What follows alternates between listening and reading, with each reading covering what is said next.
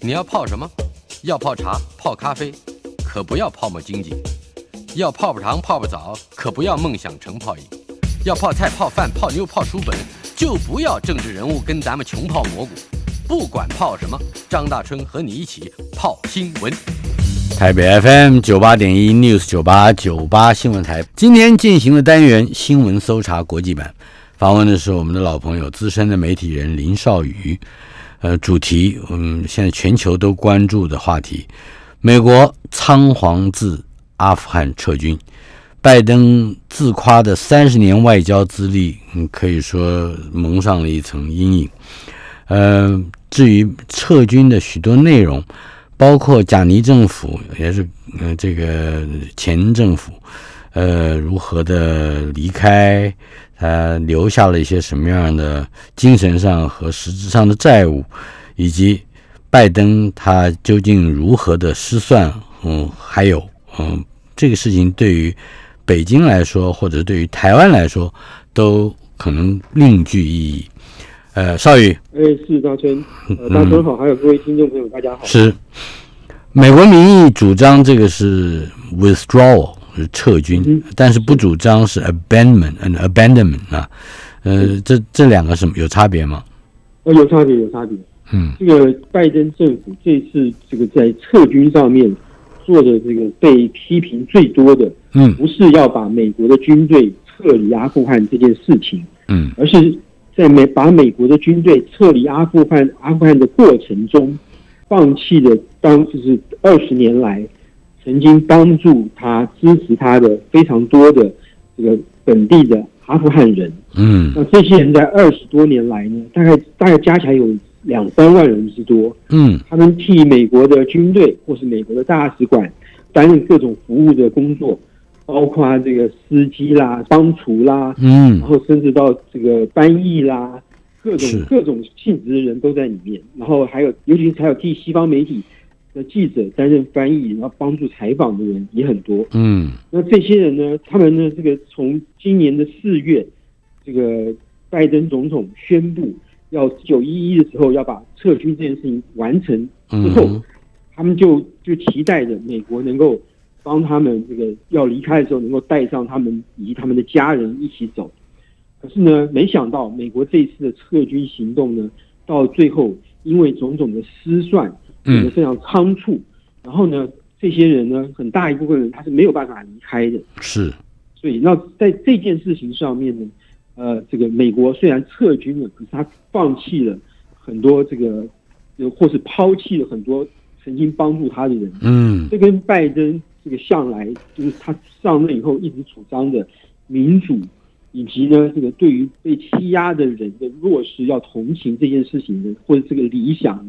是一个绝大的讽刺。那么也嗯所以这这两件事情的对照，在美国引起了轩然大波。是那所以你我们如果说拜登的这个撤军没有得到美国民意的支持，这样子的想法是不够精确的。嗯因为呃，最近的一次民调在是在八月九号美国做的一个民调，啊仍然有大概六成的美国民众支持拜登从这个阿富汗撤军。嗯换句话说，六成到六成五的民众认为美国在阿富汗已经待了二十年了，是而且这二十年呢，在花了一兆以上的美元，嗯哼然后呢，这个不管那个成效是如何，也够了。是然后第二个问题是说，这次大家也看到这个阿富汗的政府，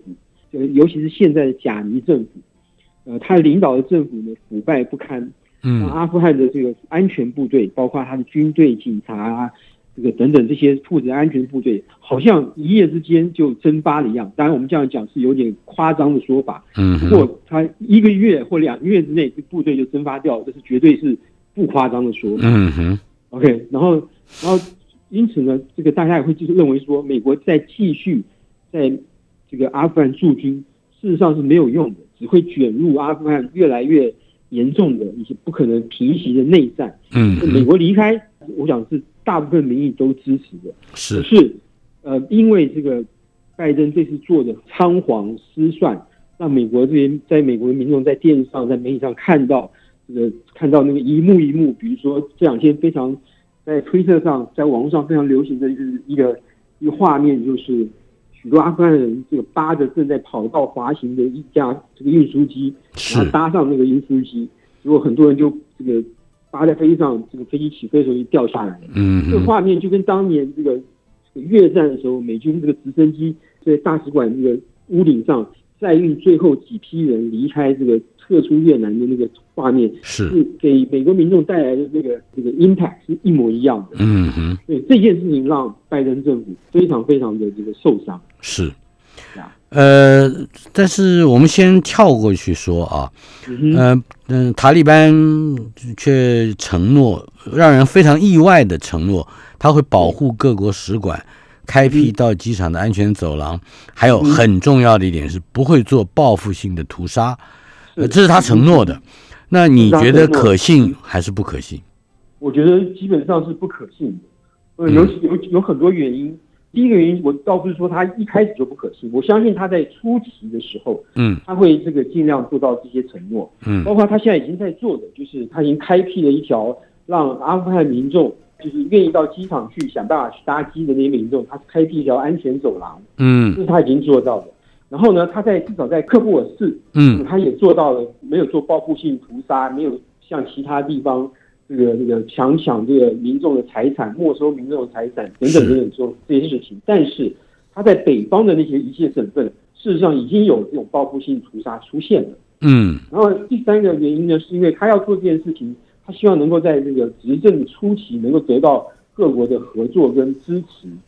嗯其对，然后这样对他的形象来说也是一件好事。可是呢，塔利班呢，未来会有一些不得不的这些因素阻挠他这个现在这个想要做的理想。如果我们说他是真的做的理想的话，嗯第一个是说这个他在全世界各国的激进穆斯林人里面的兄弟，呃，不会允许他这样做。哎，你他说不要等一下，不会允许他呃不会维持一容个忍和他西方的和平对关系。是是是，嗯因哼，为因为当初这个塔利班之所以被美国呃赶出阿富汗，就是因为他窝藏宾拉登跟基地组织，宾拉登当然是恐怖组织的首脑，是这个嗯基地组织。然后呢，这个他们跟这个激进的穆全世界穆斯林、激进穆斯林的关关系跟联络，事实上是一直都没有断的。嗯哼， OK，那这一次这个这个阿富汗的宾拉登成功的把美国人给赶跑了，这对其他的穆斯林来说是一件值得值得庆贺的大殊特殊的一件事情。嗯嗯，那这个当然他们不会就这么轻易的说啊，你难道这个执政了以后，你把阿富汗收回了之后，你就要变成好学生了吗？就那嗯哼种就是就是那种感觉，就是很奇怪的。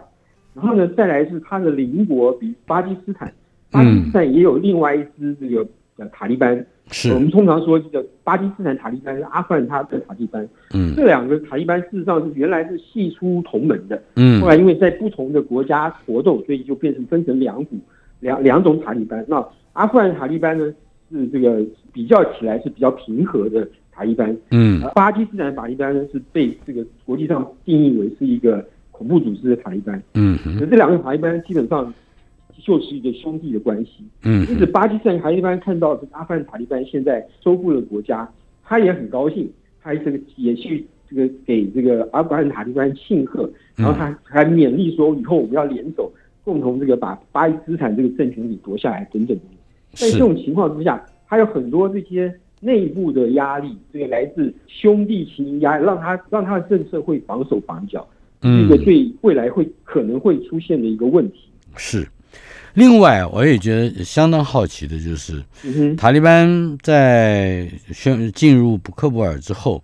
他嗯沿用了喀布尔市的原先的市长和健康部的部长，嗯并且还有另外的一项允诺，就是有条件的，也就是不违背穆斯林教义的，让嗯女性在念书和工作上有条件的啊去是哦哦拥有她原本有的这些个权利。是呃，同时还甚至允诺不输出毒品，以及是不严格执行神权统治。就光这几点，嗯，至少现在我们从他这个市长和健康部长没有换人，我看起嗯来好像他还是维持着嘛。呃，因为首都是非常重要，所有的批外国的大使馆都在喀布尔，嗯然后哼，呢，他希望能够维持喀布尔的稳定，现任的首都市长留任，其实是一个正确的做法。嗯然哼，后呢，阿富汗最近的这个 COVID-19 这个呃新冠疫情也非常严重，因嗯此这个卫生部长留任也是也是在合理之中，是可以看得到的。至于他说的这些呃，这个女性可以呃这个读书受教育啊啊，受教育然后工作啊等等。他在今年二月的时候，呃，就是川普下台，这个拜登上台的时候，第二号人物，他的所谓政治部的部长，嗯他就已经在投书《纽约时报》的文章上已经讲过了，他说，这个可是呢，这他的讲法被洛艾奇解释成是一个非常有技巧的讲法。嗯他说我们会尊重人权，我们也会尊重女性这个接受教育、工作权益，只要他不违反这个穆斯林律法。嗯，那么他们这个遵循律法是非常严格的 Sharia 那种那个穆斯林的律法，然后是这里面就是虽然没有规定的女性不能工作、不能受教育，可哎是女性有很多其他的义务，让他们根本也没有办法去有什么机会去受教育或者嗯哼外出工作，这是完全是解释这个律法、解释教育的这个宽严的差别嗯造成的结果。是那么如果说远的不说，说近一点，今年的五月还是七月吧，这个在这个科布尔市附近的一所女子学校，就被这个塔利班的人呢丢了放置的炸弹，炸死了二三十个女学生。嗯那么那次的这个炸弹事件呢，很明显就是针对性，就是说我过一阵就会大军就会开到克布尔来了，这就是你们看到到时候抵抗的下场。是嗯他他就是以女学生开刀作为一个警告。啊，是你这个大概不会有人相信说他一旦取得政权，他就立刻这个幡然悔悟，这种似似乎也不太可能。嗯哼。那么关于不输出毒品的这个承诺，因为到目前为止。呃，这个制造呃这个呃白粉这个毒品，应该最大宗的就是塔利班对了。对对对，嗯就是说，在塔利班还没有这次还没有攻城略地之前，阿富汗被塔利班占领区域是嗯，全世界最大的这个毒品输出国，就是海洛因海洛因。毒品输出国，大概占全世界三成左右。嗯因哼，此，这是一个这个这个这个问题，一直因为这是变成塔塔利班在这个抵抗或是在这个反抗的时候最重要的这个财财务的来源。嗯那这哼，件事情让全世界各国都非常的头痛。那未来他如果说没有办法在这个执政之后，如果没有办法在嗯其他的这个呃合法的这些建设或是发展上取得一定成果的话，他势必还是要依靠贩卖毒品来作为他这个国家的财政跟财源。哎，可是正好他不是在强调说，他们必须在穆斯林的教义之下，呃，才能够开放女性的读书或者是就是受教育跟工作。那么穆斯林的教义很显然的就必须应该是这些基本教义派要必须维护的最终极的或者说最严格的去遵循的价值。那嗯毒那在其他的穆斯林国家对毒品是这样深恶痛绝，呃，为什么嗯塔利班做不到？呃，就这这又话又这个话又可以说回刚才刚才这个提到一件事情，教育的解释是看人、看事情、看政府、看这个谁来解释。嗯我相信塔利班里面一定也有人反对贩卖毒品，只是面对生存的时候，那怎么办呢？必须要有个取舍，嗯哼，对吧？好。那么，呃总之，嗯照照你刚刚这样讲的，大部分塔利班在攻入卡布尔前后所跟嗯美国所商议的这些个，我们称之为约定也好，或者是承诺也好嗯，大概都是不可信，是吧？我觉得初期是可以可以见到，尤其在喀布尔，它可以维持一段时间，维可以维持一段时间，是吧？对对，直到美国美国人走了之后就很难讲。但是好，我们回头来看拜登，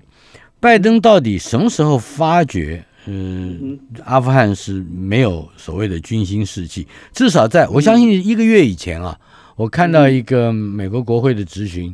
呃，参议员问拜登。呃，包括说这个能不能撑得下去啊？呃，或者说这个美军应该的呃会会有些什么样的呃作为？是，嗯哼，这个拜登都是信誓旦旦哎，没错没错没错。一个月他才在一个月而已。是他在大概七月八号的时候，嗯当这个有人问，当问到有人问他说，这个这次在巴富汗的撤军行动会不会这个在像当年一样，在当年越南一样，这个这嗯个仓皇失措？嗯哼，然后呢，拜拜登在七月八号的回答是说，none whatsoever，嗯哼， zero，就是说不可能，对，几率是零，对不对？那他是对这些信心是满满的。他说这个阿富汗有三十万精良的 well equipped 的 army，嗯呀呀呀呀！然后塔利班只有七万五千对，人，七万五，所以这怎么怎么打怎么算都不太可能是。嗯可是哼，呢，他这个阿富汗军队证明的一件事情就是，这个一支呃装备再精良、人数再多的部队，也可能会在这个短短的几个礼拜就就像蒸汽一样给蒸发掉了。就嗯，让我们想到当年的国共内战的时候，几乎也是类似的例子啊。嗯那这有一个原因，这个原因呢是这个川普政府种下的。川嗯，普政府呢，在去年的二月的时候，就这个为了要川普为了要撤军，他呢就只是这个只是美国呢去跟塔利班和谈嗯，啊，那个和谈和谈谈了很多事情，有些事情没有结果，可是有一件事情他们双方达到了一个结果，嗯，这结果就是说呢，呃，他川普政府答应今年的五月呢，会把美军给完全撤离阿富汗，然嗯，后呢，换来就是这个在五月之前，那个塔利班不会去攻击美国在阿富汗的军队。嗯那哼，么要命的是，这个美国私下去找塔利班谈撤军的事情，当时没有给阿富汗政府知道。换句嗯，话说，阿富汗政府跟阿富汗人民在这在那个时候是一直被蒙在鼓里的。嗯，直到他们谈回来之后，宣布了，阿富汗政府才说啊，你这个美国竟然自己跑去跟塔利班这个谈这个撤军的事情，我们都不知道。嗯那哼，政府的反应姑且不论，对于阿富汗的老百姓跟阿富汗的军人军队来说，嗯，他们会觉得说，他们从那个时候开始就觉得自己被美国政府给欺骗了。是，是被放弃的。因此，这个这个心结呢，一直是在这个这个部队或是阿富汗人民的这个这个这个心中。那老百姓没什么选择，因为老百姓就是过日子。嗯，军队阿富汗军人呢，因为这个心生不满，在这一次的这个对抗塔利班战争之中呢，他们在这个碰到了很多情况，因为塔利班这个势如破竹，嗯，他们呢，这个不仅这个装备或者补给都跟不上，因为更因为这个领导层吃空缺的关系，他们人数也不够。嗯那哼，么在碰到这个前面有塔利班的攻击，后面有自己的这个自己的政府没有办法这个接济他们，嗯哼，没有办法，这个后勤补给，对。那在这种在这种时候，当塔利班跟他说：“你只要放下武器，我们就可以安全的离开。嗯然后呢，我甚至还给你路费回家。”嗯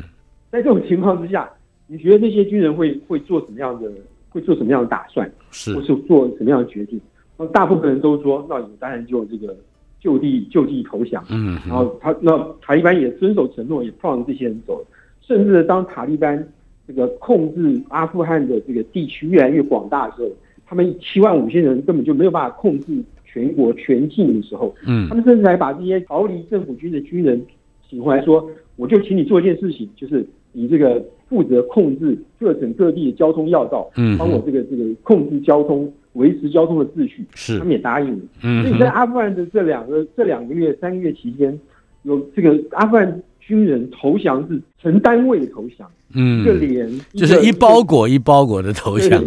是去投降，所以嗯也难怪美国会眨眼，就是美国在这方面失算。嗯哼。呃，哎是，是情感有这好，了，这美嗯川普的私下的或者是秘密的和谈，先嗯斩后奏的和谈，是是，呃，跟贾尼政府的这个嗯失呃也可以说是失算跟无能哈、呃嗯呃，究竟这你你责责备我，我责备你，到到底这个这边鸡生蛋，蛋生鸡了嘛，对不对？是是就没错没有一个真正说可以负责任的说这件事是溃败究竟来自呃哪一方嘛？应该说这个美国的失算是其中的一个原因。第嗯二个是第二个原因是美国的情报对于阿富汗政府这些情报判判断也也不准确，这嗯是另外一个原因。第是三个是说这个呃呃美国政府的领导层或是关键的官员，他们在收到这个军方的情报的时候说，呃军方情报其实刚开始的时候这个估计得很宽，嗯最早这个在这个今年年初的时候还说，阿富汗政府军要是被塔利班攻下来，至少还要两年的时间。嗯然后从那个时候开始，这个两这个什么时候啊，塔利班可以执政的时间的估计呢，就从两年减少到一年半，减是少到六个六个月，嗯减哼少到最后也不必去减少，因为大家都已经发生在眼前了。对，就是这就说已但经嗯两两个月就解就解决了。是对，这一连串的失误，就让这个造成现在悲剧。但还有一些事情是美国政府也许是不能说的，那嗯么呃是是会会被外界指责的。比如说，这个很多二十年来帮助美国大使馆、帮助美国军队或帮助美国媒体做事的那些阿富汗人，他们都希望拿拿到美国为了那个把他们全家离开伊嗯朗、哼阿富汗，呃发了一个特别签证。是然，后呢，可是这个特别签证处理的非常缓慢，那么也让这个美拜登政府在国内受到非常大的压力，嗯比如说你不人道啊等等等等。是，就是美国政府有有一件事情是有有有苦难说的，嗯就哼是在这些这些人里面，这些两万多个阿富汗人里面，其中有不少的是塔利班分子，他们嗯混杂在其中，想是利用这个机会也混到美国去做一些破坏工作。美嗯是，国政府很担心这件事情，所以他的审查非常的仔细，嗯哼，让整个取得签证的过程大开车。好这，是另外一个哦我们暂且说到这里，稍后片刻进一段广告，马上回来。台北 FM 九八点一 News 九八九八新闻台，今天进行了单元新闻搜查国际版，访问的是我们的老朋友资深媒体人林少宇。少宇，瑞士大家好，刚才我们也讲到了美国政府的一而再、再而三、再三再四的失算啊，嗯呃，当然中间还有不得已的为难。我们刚刚最后提到的就是，在嗯所谓美国政府背弃了的一两万人的嗯哼嗯呃阿富汗的朋友啊，或者是他的这个在地的同志，里头也有不少是混杂着塔利班分子。对呃，对而且在审查他们是不是能获得特别护照到美国去的时候，必须呃更为严格，呃，以免这些人嗯到了美国从事这个嗯对于恐怖美恐国怖国行土为安全有威胁的破坏嗯哼，是吧？是呃，但是拜登做不到一年之内撤军吗？他就是他这个还是很匆促哈、是呃没错匆促的原因是什么？冲突的原因是因为这个第一个，呃，因为川普政府跟塔利班签了一个协定，就是在五月之前要撤军。嗯然后这五月是代表什么意思？就是代表拜登从他就职之后，大概三个月就要完成撤军的这个事情，嗯对他来说是一个不可能的任务。嗯那么第一个是时间过于短，太仓促了。嗯第二个是呢，这个自从这个川普宣布五月要撤军的时候，那么塔利班的攻势就加剧，因为全阿富汗都知道川普美国要撤军了，嗯觉得这个塔利班是这是一个塔利班这个绝这个反攻的大好时机。嗯，在这种情况之下呢，这个敌人的这个势力增强，美国就会感到压力。对于嗯哼对于这个拜登来说，这是两面都不讨好的事情。可是呢，他另外一方面，他要维持他竞选的承诺，去从阿富汗撤军。于是呢，他就选了一个折中的办法。这个折中的办法其实是一个政治选择，嗯他选择了要在今年的九月九一一，今年的九月十一号，是在那一天宣布说美国已经完全从阿富汗撤军了。这样一来呢，可以这帮他争取到从五月到八月又多了三到四个月的时嗯间去是做撤军的事情，还比较比较能够好整以暇。嗯那么这是一个政治决定，也是一个替他这个争取更多时间空间的一个决定。嗯呃哼你你不能说他错，可是我们从这个后见之明看来，他的确是错了。嗯怎。么说呢？如果说他今天能够不要急着去做、去行使或者去承诺这个政治决定，他给他自己更长一点的时间，比如说一年的时间，到明年的这个时候再撤军的话，嗯然后这个中间会有更多的时间让他比较从容的、从宽裕的去做那些去从事这些撤军的这个行动，就就理论上就不会发生像这次这个造成的悲剧或者嗯造成的闹剧。，是。另外啊，北京，嗯，嗯跟美国在这个入侵到卡布尔这个事情，嗯而且推翻了原来的政权，嗯呃，它这个关系会有些什么样的变化吗？呃，北京事实上是在这件事情上面，呃，在他处理跟阿阿富汗或是跟塔利班这个组织的关系，他是比美国聪明多了。嗯那么在这个大概是在三个礼拜之前吧，嗯那个那个时候，呃，北京或者中国大陆跟这个呃贾尼政权还是有还是有正式的外交关系的时候，嗯他北京外交部呢就请这个塔利班那时候还被定义成是阿富汗的反叛分子。是呃，请塔利班的这个第二号人物带着八九个人组成一个访问团到北京去拜会。嗯这个这个在外交上是一个非常奇怪的一个安排，嗯哼因为你怎么会邀请一个你建交国的国内的这个反叛分子到你的国家去访问？这嗯哼这说明了一件事情，就是说他准备在这个塔利班夺得政权之后，让他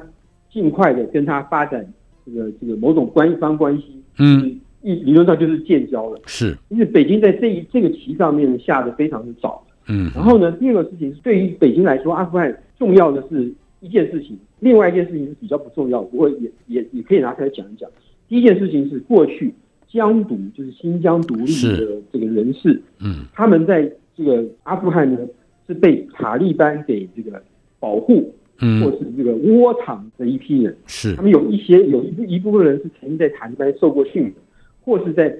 巴基斯坦的塔利班受过训的。嗯然，后呢，他们偷偷溜回新疆呢，经由呃这个阿富汗跟中国大陆的一段很短的边界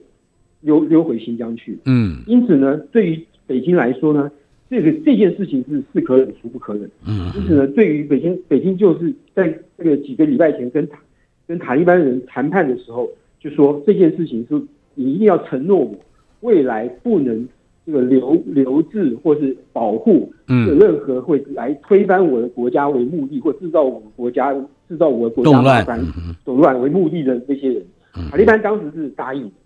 但是嗯他哼也不会不答应，对不对？对他是来说，有中国大陆帮忙当然是件好事。嗯那么同样的，这个承诺呢，会不会有落空？我想嗯北京到现在为止也不敢保证说塔利班就是一个这么有诚信的人。嗯对哼，巴基斯坦的塔利班也一定会给他压力说这个疆独也是我们的兄弟之一，嗯的的团体，那你怎么可以这个背因为拿到了政权就背弃了兄弟呢？对不对？所以这是一个这是一个问题。第二个问题是，呃，阿富汗也是这个中国大陆“一带一路”会经过的地方，嗯，因此呢，“一带一路”的工程建设对中国大陆是有好处的，对是，未来这个塔利班执政以后的政府也是有好处的。嗯这一点倒是双方是这个合拍的，一拍一拍就两成了，嗯哼，这样。好，那有那么一个成语，嗯哼，呃，一般会读成叶公好龙，树叶的叶。但当然了，如果讲究一点的话，那个叶字应该读读成社字，嗯是社公公好龙龙。。嗯，对，它是从刘向的心绪里面出来的一个故事。是，然后呢，他的故事很简单，就是有一个这个在当时有一代古代有一个人叫做社子，嗯，然后呢，他很喜欢龙龙这个摆饰，所以全家都用龙来装饰啊，有龙的各种这这这种图样啊。是，然后呢，天上的龙知道这件事情之后呢，这个就很好奇，然后特别呢从天上下来到好到这个社工家的门口窗口去看看这个社工家里面到底这个龙是怎么回事儿。所以你怎么会那么喜欢我？对，社工看了真龙呢，吓得面无人色，这就是社工好龙。嗯哼，那为什么为什么会讲到这个故事呢？原因是因为在这个北京政府过去呢，在这个美国在阿富汗驻军二十年嘛，嗯然后在二十年之间呢，北京政府一直批评美国是帝国主义的霸权，只嗯会去介入别人家的事务啊，或是介入别人的内政啊，还要在那边推推推行民主啦、等等，就是企图改变政权。就是说，北京向来都是抱持这种立场，嗯，在批评美国在阿富汗驻军的这件事情。是，那等到今年四月初的时候，拜登总统也宣布要从阿富汗撤军了。嗯北京的反应是说，你撤得太快，撤得嗯太急，撤得太不负责任， 嗯嗯这不是标准的社工号了吗？嗯，当初这个二十年来批评美国的事情，等到一旦成真了，你反而没有办法接受了嗯哼，呀。对，就是有人就用这个成语形容北京的反应。是为，什么？为那为为什么北京会这个气急败坏的批评美国这件事情？就是因为这个对于他的对于疆独这件事情，他非常在意，因为嗯美军驻在阿富汗，他比较能够控制这个这个是阿富汗社，会也就是说，的在如果说各自都是为了自己的国家利益的，或者是 national interest 来说嗯的话，美国的撤军，嗯，在这在中国而言，它的 interest 是是是受到威威胁的，是吧？是是是，对哎没错，但是我们我们要这样说啊，嗯毕竟最重要的一个挫败的因素是贾尼政府。啊也对就没错也就是说，我们刚刚前面也讲到了美国，也讲到了塔利班，也讲到嗯了甚至中国。可是贾尼政府到底在过去这一段时间是发生了什么样的？就是他到底是听说走的时候，贾尼还带走了一直升机的钱，是吧？对还丢了好十几年前袋子在停对停对机对，坪，嗯没错没错。贾尼走的前一天跟前三天，美国的国防部长跟国务卿还特别跟他打电话说，我们美国会在外交上跟军事上提供你强而有力的协助。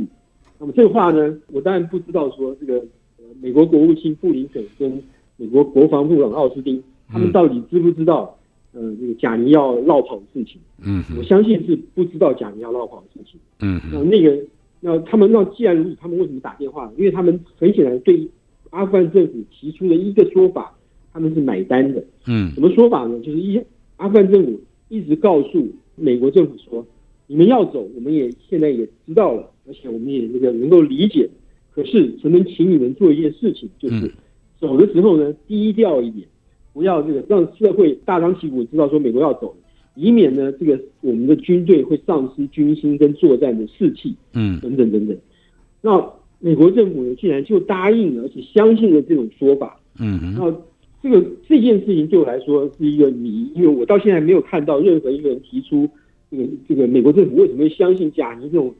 空口说白话的这个这个理由。嗯因哼为就算美国政府在这二十年间，他前十五年不知道这个伊拉克军队是怎么不能打仗好，他至少这三个月也该知道阿阿富汗军队不能打仗。嗯他哼还是相信说你要去避免影响我部队的军心士气，不要去大张旗鼓这说你要进行撤军的动作这件事情，这对我来说是我没有办法理解的事情。嗯哼，好的，稍后片刻，马上回来。台北 FM 九八点一 News 九八九八新闻台新闻搜查国际版访问的是资深媒体人林少宇，少宇，是啊，是张生好，这个拜登在嗯阿富汗嗯撤军的这一件事情上，他会不会先树已经树立起他作为美国总统的一个历史地位了？而这个地位又具备什么样的意义？呃，我觉得这件事情的确是让他，我不敢说是蒙羞，可嗯，是呢，用蒙尘来解释，也许是蒙尘，哈，对对，蒙尘来 解释，也许最是比较仓皇辞庙日，挥泪对对对对贾尼啊，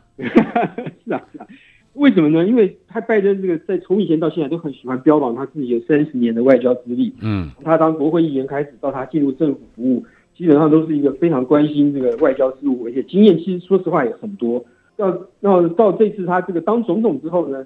呃，他的第一个这个外交上重要的表现，是没想到这个落得这个这个灰头土脸的下场。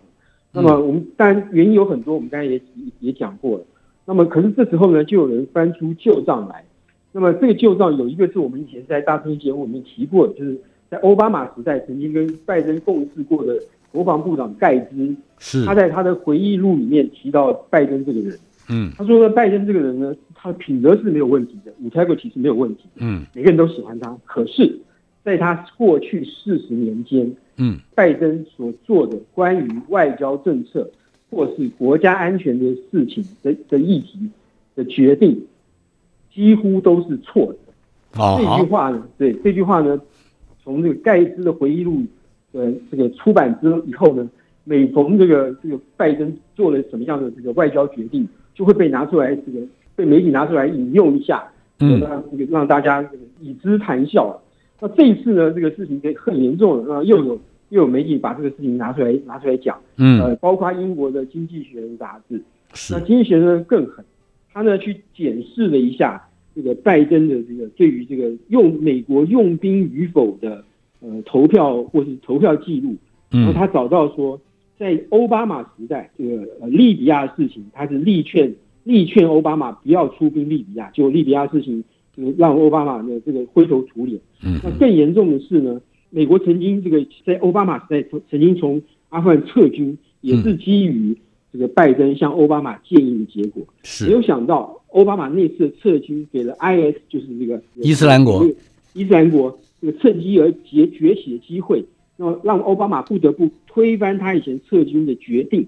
嗯又重新派兵进到伊拉克去。这件事情让当时的拜登非常的这个难堪。在这种情况之下呢，经济学人就说，这个他引用了一个这个呃美国总统历史学家的这个话说呢，他说呢，拜登这个人呢是一个从小就是一个喜欢冒险的人，嗯啊，就是他喜欢做这个危险的事情、risky 的事情。啊，可是呢，他这个人呢，其实是他的这个呃，用一个比较粗俗的这个表达方式，就是说，他这个人的淡淡比他的判断多。等一下，你你知道我的意思？就是他没有没有 balls 呃，他的没有，他的 ball 比他的 judgment 比他的 sense 多很多，意思说他有勇无谋。哦，嗯哼呀，我在看看材料的时候，我看到这一段的时候，就基本上就笑了出来，因为这这个非常传神。虽然我们都不认识拜登，可是这似乎也确实描写了拜登个性中的这个其中的一面。嗯哼嗯，好，那、么有勇无谋哈，嗯哼，呃，可是毕竟阿富汗战争是非常烧钱的一场战争。你可不可以谈一谈这个阿富汗战争是有到底有多么烧钱，好不好？ OK，呃，这个阿富汗战争呢，我们先从阿美国资助这个阿富汗军队的费用来讲。嗯阿富汗军队在二在二十年来呢，从美国的一手这个帮忙扶持组织长大，长到现在的这个这个最高三十万人。然后这个薪水呢也是美国付的，然后武器装备也是美国提供的，嗯哼当然都不在话下。大概估计是八百三十亿美元，嗯那我已经算不出来这个合台币是多少钱，就乘以三十左右了。啊哈，对对，然后总总计美国在这个阿富汗花的这个经费呢，大概要一兆美元以上。嗯哼，对，是，这也是一笔一笔天文数字。嗯那这也是让大部分美国民众说，这也够了吧？就是说，二十年来，美国花了这么多人，然后还死亡的这个美军大概有两千三百人到两千四百人左右，嗯。对，也是一个不小的数字。呃，在检讨像逃亡出西贡一样的那个情景的时候，嗯，美国呃在国外既参与战争，甚至可以说发动战争，又仓皇辞庙 哈。嗯这哼这这样的事情，从越南到阿富汗，已经非常明显的是太相像了。不但是是是这没错新闻照片上的相像，也是事理逻辑上的相像。是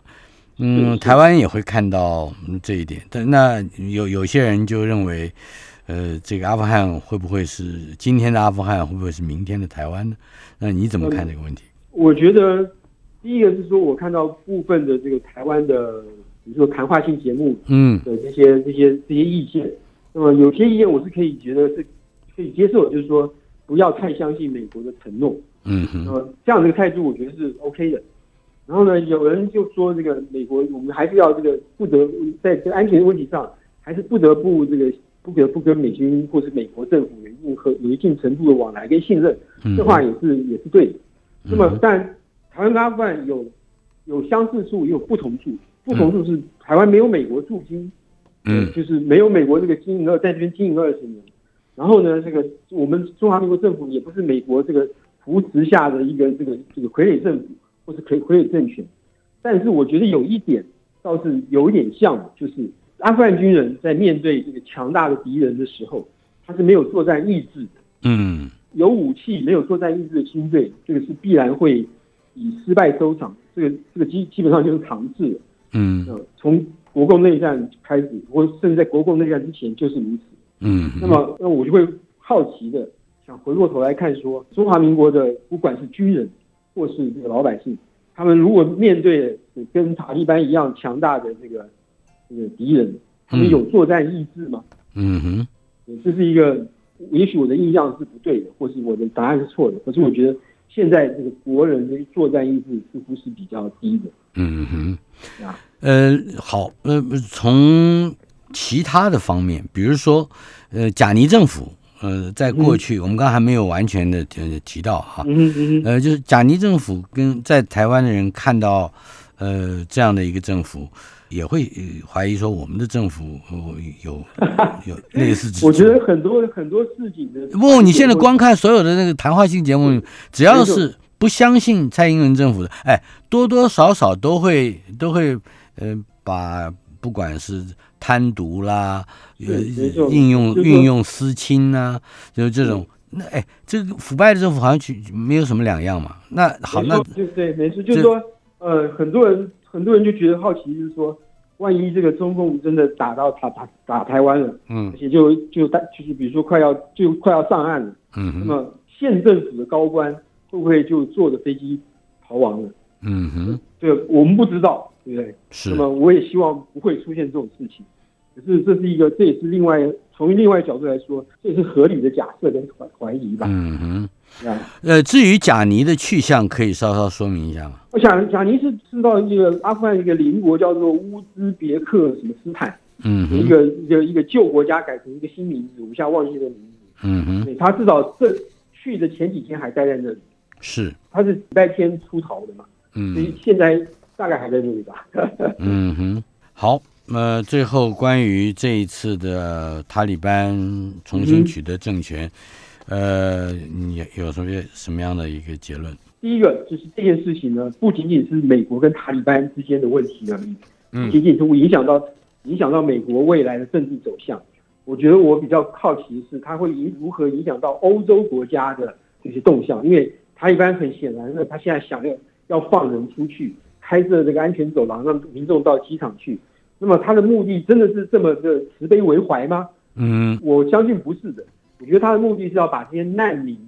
这个放到国外去，制造周边国那些国家的动乱，包括从中东的国家一直到这个欧洲的国家，现在都如临大敌，因为这个难民来了，一定会造成他们国家内政的一些压力。那么嗯这些内政的压力就会转换成政治上这个这个民粹主义会抬头，保守保守势力会抬头，那让现在的政府会非常难做人。那尤其是德国下个月就要举行大选，那么嗯这件事情是他们就等于是替他们的大选增加了一个一个变数，一个可以会辩论的非常激烈的变数，也可能会影响大选的选情。嗯哼，啊，这是一个这个是一个可能在未来，因为德国又是欧洲国家的龙头老大，嗯他的这哼，个选出来的这个新政府是什么立场，会相当程度的影响到全全欧洲或者全欧盟的经济跟政治的动向。有一个说法是说，阿富汗撤军的美国，呃，政府会有更多的力气去帮助像台湾或者在其他的地方布局。呃，也就是说，美国人不是回去了，是美国人回来了。嗯， 嗯那那你的看法如何？我觉得这个话基本上是这个自欺欺人的话。美国政府要不要帮助，要不要帮投注更多资源帮助你，是看他的国家利益，而不是他有没有更多的资源。谢谢少宇， OK，谢谢少宇的谢谢提醒，拜拜拜拜